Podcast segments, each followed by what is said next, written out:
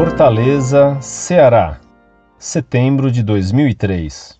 Caro professor Orlando Fedeli, que a paz do Senhor esteja convosco. Agradeço a resposta enviada, assim como várias outras desde o ano passado.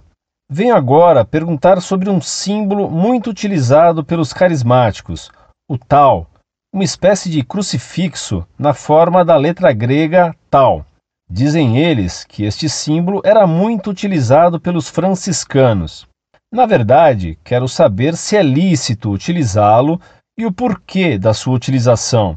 Será que este símbolo tem algo a ver com os espiritualistas franciscanos? Me desculpe se estou dizendo alguma blasfêmia, mas o que eu vejo, pelo menos aqui em Fortaleza, é que este símbolo está servindo para diferenciar os seguidores e os não seguidores da RCC, que tem a ver com espiritualidade.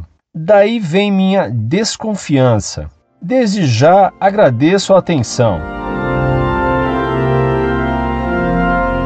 Muito prezado, salve Maria. O tal é uma letra grega. O uso desse símbolo para substituir a cruz de Cristo, como ela sempre foi representada, com quatro braços, não é bom, pois acaba por colocar em dúvida que a cruz que a igreja sempre usou estaria errada.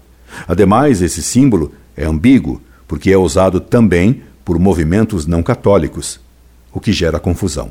Por exemplo, veja que confusão interessante. O tal faz parte da ornamentação de uma loja maçônica, pois simboliza a morte e a ressurreição. Risardo da Camino, Dicionário Maçônico, Editora Madras, São Paulo, 2001, verbete tal. Não são apenas esses movimentos carismáticos que mal refletem a espiritualidade franciscana ao usar o tal. Conheço outras entidades nas quais o tal é apresentado com grande valorização como sinal de ser preferido e escolhido por Deus.